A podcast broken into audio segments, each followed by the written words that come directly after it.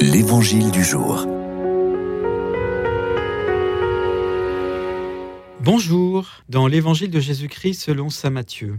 En ce temps-là, Jésus disait Malheureux êtes-vous, scribes et pharisiens hypocrites, parce que vous ressemblez à des sépulcres blanchis à la chaux.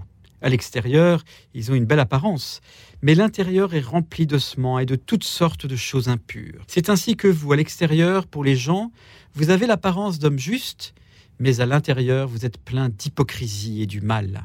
Malheureux êtes-vous, scribes et pharisiens hypocrites, parce que vous bâtissez les sépulcres des prophètes, vous décorez les tombeaux des justes et vous dites Si nous avions vécu à l'époque de nos pères, nous n'aurions pas été leurs complices pour verser le sang des prophètes.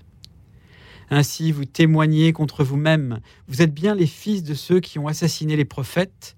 Vous donc, mettez le comble à la mesure de vos pères. On se croirait dans Indiana Jones.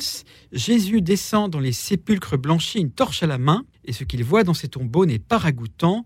Vermine, cloporte, cafards, araignées, serpents fourbes, rats sournois et odeurs putrides d'ossements. Et comme à la fin d'Indiana Jones, tout ce fatras grandiloquent, mais rongé de l'intérieur, va s'effondrer.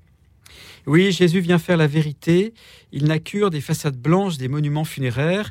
Il ne s'arrête pas à l'apparence. Il voit le fond des cœurs. Il éclaire notre vie d'une lumière qui luit de l'intérieur. Il vient faire toutes choses nouvelles, il fait jaillir en nous la vie en surabondance. C'est le grand ménage à la fin de l'été. Brûlons le petit tas de péché tapis dans notre cœur, laissons place à l'eau vive qui nettoie, restaure et rafraîchit la vie même de Dieu en nous.